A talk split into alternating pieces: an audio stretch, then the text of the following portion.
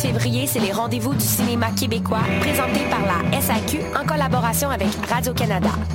Les rendez-vous, c'est plus de 330 films, 125 primeurs, 30 événements gratuits, des leçons de cinéma avec Pascal Bussière, André Turpin, Philippe Falardeau, les gars de série noire Jean-François Rivard et François Letourneau. Les rendez-vous, c'est aussi 10 nuits éclatées pour célébrer notre cinéma avec, entre autres, les parties New Wave, Laxex, Eman Flooper et toute une programmation pour la Nuit Blanche, le Elvis Gratton Picture Show, présenté par le Casino, co-présenté par Belle, ainsi que le méga party Nuit Blanche Série Noire. Rapprochez-vous de votre cinéma sur québeccinéma.ca. Sois pas plus catholique que le pape et réserve tes dates pour la cuvée d'hiver. Profite du meilleur de Montréal à la quatrième édition de la cuvée du 25 au 27 février prochain. Dans une ambiance rétro, bière, whisky, cocktail, bonne bouffe et musique seront au rendez-vous. Au programme sur la scène Saint-Ambroise, Kate Bliss, Hellbound, Hepcats, Loose Pistons et DJ Don Mescal pour vous faire swinger toute la soirée. Du 25 au 27 février, il va y avoir du monde à la messe au salon 1861 dans Griffintown. Il est disponible en prévente au lacuv.ca. Pour la première fois, les étudiants de l'UQAM s'associent et organisent le mois de l'histoire des Noirs. Du 25 au 28 février, venez célébrer ce mois du savoir et de la découverte. Au programme, Impact de la femme noire en Occident et en Afrique. Samedi 27, à partir de 16h, la diffusion en exclusivité de la série documentaire Afro-Canadien. Et enfin, dimanche, un panel de parcours inspirants. Le mois de l'histoire des Noirs du 25 au 28 février. Pour de plus amples informations, suivez notre page Facebook Migra Juventa. Mesdames, messieurs, les amèches, vous écoutez Choc pour sortir des ondes.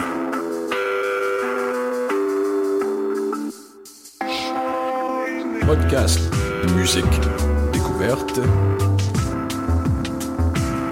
sur choc.ca.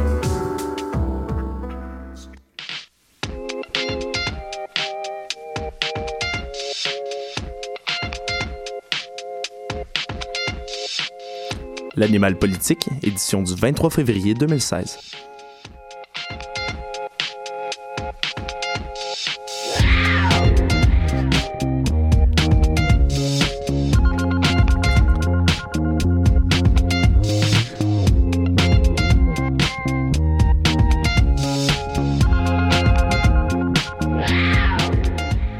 Bonsoir, chers auditeurs, et bienvenue à l'Animal Politique. Ici Alexandre Moranville-Ouellette, euh, qui serait votre animateur ce soir pour la soirée. Je salue mes fidèles collaborateurs pour ce soir, Catherine, Vicky, Hippolyte, Emilien, ainsi que Nicolas Boniro euh, à la régie et à l'animation pour la politique asiatique ce soir. Bonsoir, les amis.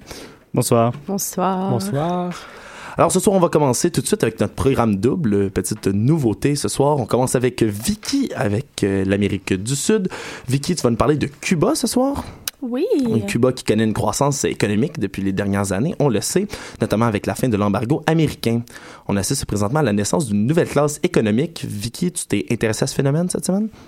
Oui, oui. Ben présentement, euh, on peut assister à on peut observer deux économies parallèles à Cuba. Donc, euh, évidemment, il y a l'État socialiste. On sait que la classe économique élite en ce moment, si je peux dire, c'est principalement des militaires, donc les dirigeants euh, d'entreprises, ceux aussi qui font partie euh, du tourisme. Mais aujourd'hui, on voit davantage de Cubains qui consomment davantage de produits, qui sortent dans les restaurants, dans les bars, bref, qui ont plus d'argent. Euh, c'est une nouvelle classe économique qui est principalement composée euh, d'entrepreneurs de petites entreprises privées. C'est intéressant tout ça. Comment on peut expliquer l'essor euh, de ce nouveau phénomène-là? Ben, depuis 2008, Raoul Castro avait mis en place des réformes économiques assez importantes, dont la réforme d'entreprise publique en une entreprise coopérative privée et la possibilité aussi pour les Cubains de travailler pour des petites entreprises privé. Donc, c'est quand même euh, pas rien, ça ressort pas mal du système euh, communiste. Puis c'est surtout depuis les euh, cinq dernières années qu'on peut voir que certains citoyens augmentent leurs revenus, ce qui est quand même bien parce que c'est évident que les emplois de l'État sont pas euh, vraiment suffisant. Plusieurs vivent encore même aujourd'hui avec un salaire d'environ 20 dollars par mois. Donc, euh. Et ce phénomène-là prend euh, quelle ampleur dans, dans, la croissance du secteur privé en ce moment? Ben, en ce moment, on compte environ 500 000 Cubains qui travaillent aujourd'hui dans à peu près 200 métiers de, de petits commerces privés. Donc, c'est pas encore énorme, mais bon, ça, ça sent mieux, ça augmente tranquillement. Puis ceux qui s'en sortent le mieux, c'est les restaurateurs, les mécaniciens, euh, les propriétaires de chambres d'hôtes et euh, évidemment des entrepreneurs dans la construction. Euh, ce secteur-là, ces secteurs-là représentent en ce moment 29 de la force du travail au pays. Donc, quand même. Oui, quand même, quand même. On, surtout, on le sait, 500 000 personnes sur Cuba, c'est quand même une bonne partie pour 29 aussi. Puis c'est quoi la perception de la population vis-à-vis -vis de cette nouvelle classe économique-là qui émerge? Ouais, ben, à Cuba, être riche, c'est pas vraiment un modèle qui est valorisé. Donc, la population continue pas mal de stigmatiser le fait d'avoir de l'argent, c'est évident. Euh, il y en a même certains qui attendent la nuit pour sortir euh, leur euh, sac de course, ben, des, des coffres de voiture. Oui, oui, pour pas euh, s'exposer à la jalousie des voisins. C'est les traces du communisme qui restent, on s'entend. Ben, c'est ça. Ben, c'est un pays aussi qui est quand même dangereux aussi, donc euh, la sécurité est pas la même. Donc, euh, c'est ça. Les gens, euh, les gens font attention à leur argent et à comment ils le, le démontrent, c'est certain. Puis est-ce qu'on peut espérer un changement de perception de la population éventuellement au cours des prochaines années? Ben, au cours des prochaines années, bon, tranquillement, euh, tranquillement, pas vite, si je peux dire. C'est sûr que là, euh, c'est quand on a un pays communiste, on a des valeurs qui viennent avec évidemment. Donc si on compare euh, avec un pays capitaliste, nous on est plutôt individualiste. Puis là en ce moment avec les changements qui s'en viennent, on est peut-être même à des balbutiements du capitalisme tranquillement. Ouh, qui sait on qui ose, sait on ose l'affirmer ici Qui à l'animal politique. Oh mon Dieu. On ose. On est fou fou fou à l'animal. Donc euh, oui, il y a certains chercheurs qui qui envisagent peut-être que ça pourrait être un changement de valeur euh, dans ce pays-là. Mais évidemment, on parle à très très long terme. Oui, puis j'imagine que la fin de l'embargo américain pourrait également contribuer au changement récent de l'économie. Hein? C'est ça, l'embargo qui a été voté euh, à l'ONU, dans le fond, donc c'est pas encore déterminé, mais oui, euh, il y a certains économistes qui soutiennent que Cuba a vraiment besoin de la coopération du gouvernement américain pour accroître son économie. Donc c'est un peu inévitable, parce que l'embargo agit un peu comme un blocus économique. Donc, euh, ils, ils, disent surtout que le nouveau climat diplomatique entre les États-Unis et Cuba, ça pourrait permettre d'autoriser euh, les, les, entreprises américaines à faire des investissements à Cuba. Et là, je parle pas du transport aussi, euh, des, des, des, produits, des marchandises, l'utilisation aussi du dollar américain à Cuba. Ça va, ça va beaucoup augmenter, ça va accroître l'économie à Cuba, c'est évident. Là. Ça va vraiment mettre Cuba euh, sur la map encore davantage, si je peux dire. Mais merci beaucoup, Vicky. Alors, comme je l'ai promis, on poursuit maintenant en programme double. On parlait des États-Unis et de Cuba. Alors, on va enchaîner ce soir avec Catherine Charon pour le programme double. Bonsoir, Catherine. Bonsoir. Alors, Catherine, ce soir, tu t'es intéressée plutôt du côté euh, américain. Il y a une grosse nouvelle, justement, aujourd'hui, chez nos voisins du Sud. Le président Obama a déclaré qu'il avait un plan pour démanteler la prison de Guantanamo, qui se trouve sur l'île de Cuba, justement. Mm -hmm. On n'oublie pas que ça fait depuis sa première campagne présidentielle de 2008 que Barack Obama se bat pour la fermer. Oui, et c'est là, donc, l'une de ses grandes défaites électorales, comme plusieurs observateurs l'ont fait remarquer. Mais il semblerait que de voir la fin de son mandat lui a comme redonné un petit regain dans sa, dans sa longue lutte. Bon, pour la petite histoire, Guantanamo, bon, ce symbole du zèle des États-Unis dans leur chasse aux sorcières euh, du terrorisme, eh bien, c'est l'antre où on enferme toute personne qui est, aux yeux des États-Unis, bien entendu, un combattant ennemi. Ça, c'est pas un titre euh, combattant ennemi qu'on aime avoir aux États-Unis, n'est-ce pas? En effet, c'est un titre fort peu enviable euh, qui vous retire tous vos droits, tout bonnement, euh, que vos droits proviennent de Genève ça. ou de la Constitution américaine. Vous pensez Constitution américaine, en effet, c'est un territoire, bon, américain, ce sur quoi euh, la prison elle est, euh, mais c'est un terrain qui a été attribué par l'île de Cuba en 1903. Donc c'est tellement loin des côtes américaines que M. Bush avait dit ben finalement c'est pas euh, c'est pas un territoire américain où est-ce que la constitution Alors les lois ne s'appliquent plus, c'est ça? Exactement. Donc en soi ce retrait des droits vaut énormément de critiques aux Américains de la part de la communauté internationale. On peut les comprendre puisqu'on brime carrément les droits de l'homme. les prisonniers ne peuvent donc pas contester leur emprisonnement, ce qui fait en sorte qu'ils peuvent se retrouver là à perpétuité, puis ils peuvent même pas chicaner pour ça. D'ailleurs, sur les 91 prisonniers actuels, seuls 10 d'entre eux ont un procès ou vont avoir un procès. Et sur ces 10-là, on en compte 5 qui ont eu rapport aux attentats du 11 septembre. Des attentats qu'on rappelle ont d'ailleurs fortement encouragé euh, George W. Bush à créer sa prison. En effet. Hein, bref, euh, c'est un plan proposé par Obama qui a fait jaser plus d'un, dont euh, évidemment les républicains, qui ont même dit que c'est un plan qui était incomplet. Mais qu'est-ce qu'il en est exactement, Catherine? Eh bien, ce qu'ils considèrent comme incomplet, c'est entre autres les détails quant à l'endroit où on va envoyer ces prisonniers-là. Donc, il y a 13 sites qui sont actuellement ziotés, mais il n'y a aucune liste exhaustive de où est-ce qu'ils vont se retrouver. Ce qui les achale aussi, c'est le fait que sur les... bon, il y en a 35 qui vont être distribués un peu partout dans les pays alliés aux États-Unis. Les plus, les plus dangereux vont rester sur le territoire américain. Les républicains, ils aiment pas ça. Euh, sinon, l'autre élément qui les dérange, c'est que le coût euh, fixe de ce changement-là n'est pas encore euh, donné. Et la facture, c'est sûr, elle va être salée. On, on, pense que ça va tourner autour de 290 ou 475 millions de dollars américains pour démanteler cette prison-là. Euh, toutefois, ça permettrait aux Américains de sauver entre 65 et 85 millions de dollars par année. Donc, on réussirait à rembourser euh, ce coût-là pour la démanteler entre 3 et 5 ans. Donc, c'est quand même euh, très avantageux. Puis, si on y pense bien, un prisonnier à Guantanamo est 30 fois plus dispendieux à la société qu'un prisonnier normal. Et nous, on se plaint des, des, prisonniers qui ont un trop bon traitement au Québec, selon beaucoup. et voilà. Je pense pas qu'ils ont un bon traitement, par exemple, à Guantanamo. ouais, je, je, ne croirais pas, non. Puis, avec toutes ces bonnes raisons-là de la fermer, pourquoi les républicains s'y opposent-ils euh, si farouchement? Eh bien, d'abord, pour une question de sécurité. Euh, pour eux, cette idée-là de rendre la sécurité publique un petit peu euh, inquiétante, eh bien, c'est pas assez pour qu'on euh, permette à Obama finalement d'atteindre sa promesse électorale. Euh, mais il y a aussi les groupes qui sont pour les droits de l'homme qui sont contre finalement ou qui sont inquiets de ce plan-là parce que ils ont peur que tout ce qu'on fasse c'est de garder ce principe-là de retirer les droits de l'homme à ces prisonniers-là, mais de simplement changer le code postal de où est-ce que ça va se dérouler si jamais le Congrès refuse le plan d'Obama, qu'est-ce qui risque euh, on va on va se dire ça risque fortement de se produire, à mm-hmm. voir comment le Congrès euh, a refusé bon nombre de grands projets d'Obama au travers des années. Euh, c'est quoi les options qui vont lui rester à ce moment-là? Eh bien, il pourrait tout simplement agir sous décret, c'est-à-dire agir seul en évoquant la Constitution pour le supporter. Mais ça dérangerait grandement finalement les républicains qui s'évertuent à garder cette prison-là depuis qu'elle a été mise en place. Jusqu'ici, la Maison Blanche ne s'est pas encore prononcée sur cette possible avenue. On attend toujours. il semble aussi que l'idée de fermer cette prison-là euh, tient énormément à cœur au président américain pour qui il est inconcevable de garder ce type de prison-là qui brime les droits de l'homme si on veut se considérer comme étant un pays qui œuvre pour le progrès justement des droits de l'homme. C'est très comprenable. C'est aussi selon lui un endroit où euh, les djihadistes réussissent à recruter de nouveaux combattants. Donc encore là, euh, on peut comprendre les motivations de M. Obama. C'est des arguments qui sont criants de vérité, Catherine. Merci beaucoup. Ça me fait plaisir.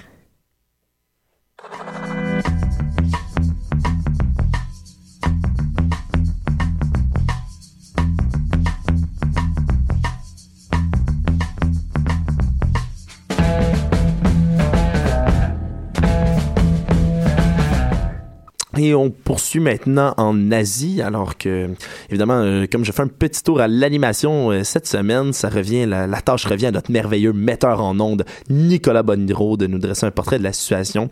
Alors, Nicolas, tu veux nous revenir sur les quelques rebondissements qui se sont déroulés en Corée du Nord plutôt cette semaine? Euh, c'est effectivement le cas, Alexandre, car tout a commencé mardi dernier lorsque la présidente de la Corée du Sud, Park Geun-hye, a prononcé un discours demandant une plus grande fermeté à l'égard de la Corée du Sud.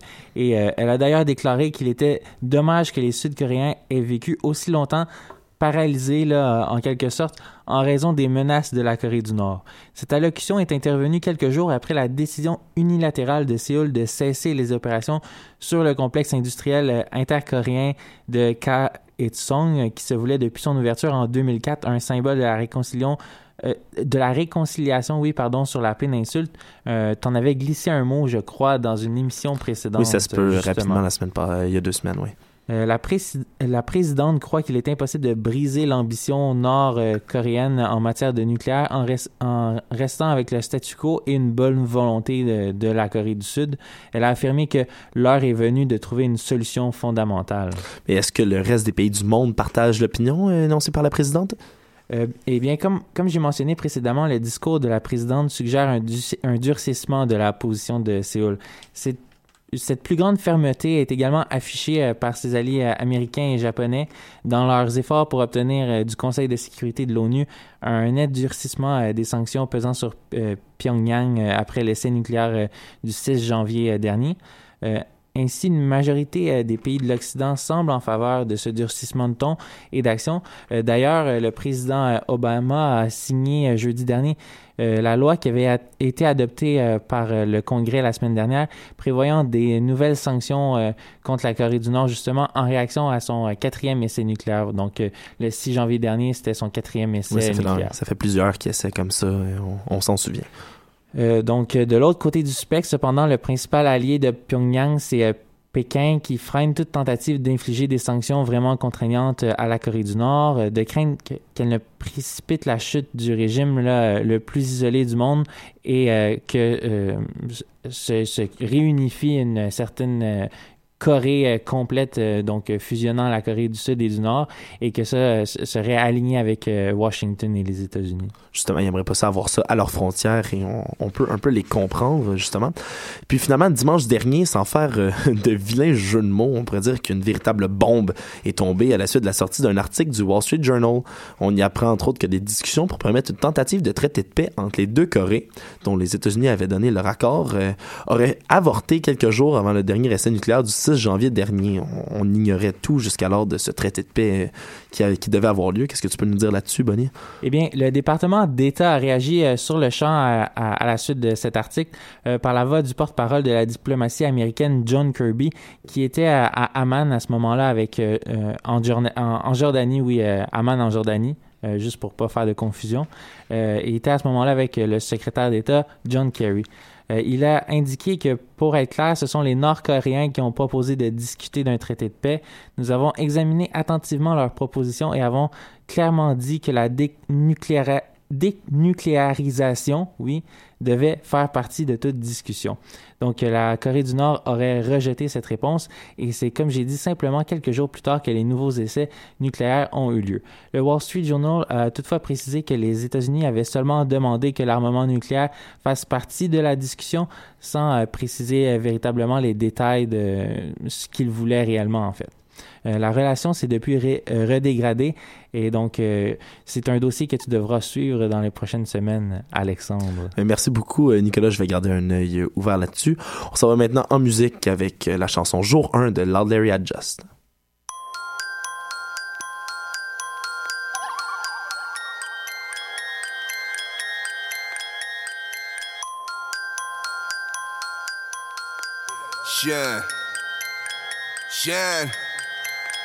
Huh?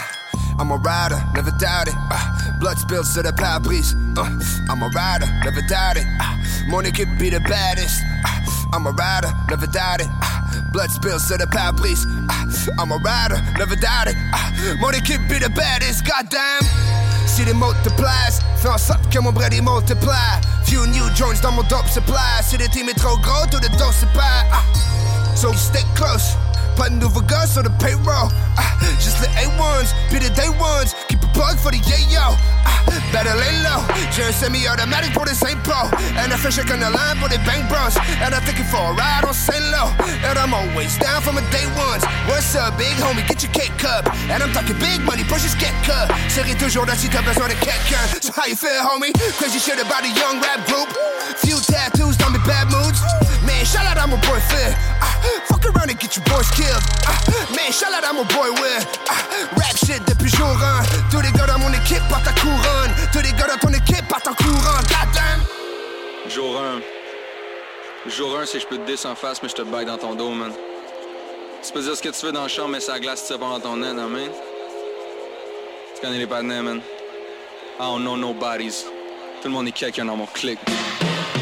I'm a rider, never doubt it. Uh. Blood spills to the pare Uh, I'm a rider, never doubt it. Uh, Morning could be the baddest. Uh, I'm a rider, never doubt it. Uh, blood spills to the pare Uh, I'm a rider, never doubt it. Uh, Morning could be the baddest. Goddamn. Who the fuck told you about me? Who the fuck told you about us? It's a tes paroles, tes paroles. Don't you talk shit on mes mais j'en demande encore. Who the fuck told you about me? Who the fuck told you about us? It's a tes paroles. sur tes paroles. Quand tu talk shit sur mes pattes, mais je t'en demande encore. Les routes tournent sur les corner line. Whole squad on the road now, what a life. Sunlight fade dans le rétroviseur. 6 heures qu'on roule libre comme l'air. Woke up kind of money down in more nights. Même chose tomorrow night. Next show, rentrée montréalaise. Immortalize a young rap legend on the rise. Uh. Immortalize a young rap legend on the rise. Comme un rêve quand j'étais jeune, là c'est déjà journées derrière. J'ai lavé mon linge sale dans une salle com. Ma famille était VIP sur le balcon. J'ai laissé les patinets avec le bracelet. On va party like it's back then, backstage. Ah, I've been in and out of love, in and out of money. J'ai perdu mon temps dans la mélancolie. Perdu ma tête dans un instant folie. But I never lost faith on a homie count on me. Ah, toujours rock solid pour mes soldats. À chacun son hustle, then it's all love. On a booké des shows, then he showed up. Sold out, clip, sold out like you sold drugs. Les gars sur qui je peux compter, je peux les compter sur mes tu peux toujours tout me compter, je vais pas compter ce que tu me dois. Larry sur mon côté gauche, Aja sur mon côté droit. Screaming, they can't hold me back. Nah, nah, they can't hold me back. I'm a rider, never doubt it. Uh, blood spills to the pare-brise. Uh, I'm a rider, never doubt it. Uh, Money could be the baddest. I'm a rider, never doubt it. Blood spills to the pare-brise. Uh, I'm a rider, never doubt it. Uh, money could be the baddest. Goddamn, who the fuck told you about me? Who the fuck told you about us? Up tes up tes. Don't you talk shit sur mes pattes, mais j't'en demande encore. Who the fuck told you about me? Who the fuck told you about us? Retire tes paroles, retire tes paroles. Don't you talk shit sur mes pattes, mais j't'en demande encore.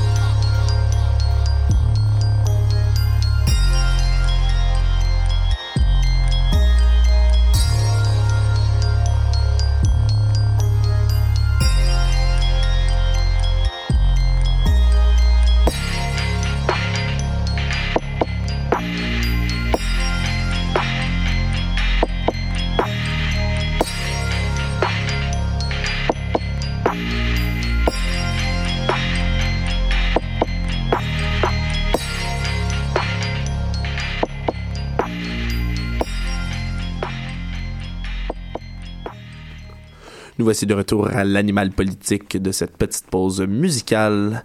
On s'en va maintenant en Russie avec euh, Hippolyte Babinet qui nous parle euh, encore une fois de la Russie. Hippolyte, bonsoir. Bonsoir Alexandre. Alors euh, Hippolyte, comme euh, on l'a vu la semaine dernière dans la politique internationale, euh, rien ne va plus définitivement. La Syrie est au cœur d'un conflit indémêlable. Les partis ne bougent pas d'un pouce. Euh, chacun est sur ses positions. Les tensions sont de plus en plus vives. Bref, est-ce qu'on peut pressentir presque un, début de guerre froide? Encore une fois, on va oser l'affirmer. Ici, ça peut commencer à ressembler. Hippolyte, Qu'est-ce que tu en penses, toi, justement? Est-ce que ce terme devrait être utilisé? Eh bien, le terme de guerre froide, la situation est un peu différente. La guerre froide s'identifie très clairement comme l'opposition États-Unis contre le bloc soviétique. Aujourd'hui, la crise syrienne rappelle le principe de la guerre par procuration, qui consiste à ce que deux pays s'opposent au travers d'un troisième. Cependant, aujourd'hui, les acteurs ont changé. Si la Russie a des visions pour redevenir une puissance incontournable, les États-Unis, de leur côté, sans être passifs, se désengagent sur un certain nombre de fronts. Il faut rappeler que les États-Unis ont depuis une cinquantaine d'années une politique très interventionniste et que cela leur a valu d'énormes pertes humaines. C'est donc plus ou moins l'Union européenne qui joue un peu le rôle de la puissance occidentale, si je puis dire, opposée à la Russie. De plus en plus, on parle donc, oui, d'une guerre froide, mais quand il y avait une réelle opposition, aujourd'hui les acteurs sont multiples, et puis l'Union européenne n'est pas réellement opposée à la Russie, et des accords diplomatiques sont d'ailleurs nécessaires dans la lutte contre l'État islamique. Donc si l'Union européenne condamne les bombardements faits en Syrie et est opposée au régime de Bachar al-Assad, dans le contexte de la mondialisation, c'est un peu différent. Les enjeux vont au-delà de la politique. On voit par exemple clairement l'impact des embargos qui ont été faits des deux côtés et qui amènent aujourd'hui de gros problèmes pour l'Union européenne en termes économiques dans l'agriculture et qui amène la Russie à changer ses partenaires économiques et finalement en un sens favorise les accords avec le Moyen-Orient, mais lui impose de lourds ralentissements sur plusieurs secteurs clés de son fonctionnement. Alors, en gros, il y a des tensions fortes entre l'Union européenne et la Russie, mais pas de guerre à proprement parler, euh, du moins pour l'instant. On touche du bout pour que ça n'arrive pas. En effet. Et cependant, on voit un nouvel acteur euh, qui se démarque aujourd'hui. C'est la Turquie qui a commencé à entamer des bombardements en Syrie euh, contre les Kurdes le 13 février dernier et entretient des relations assez conflictuelles avec la Russie. on le sait depuis qu'elle a, entre autres, tiré ce, ce, chasseur russe en plein vol. Alors, Qu'en est-il des relations de ces deux pays-là, Hippolyte?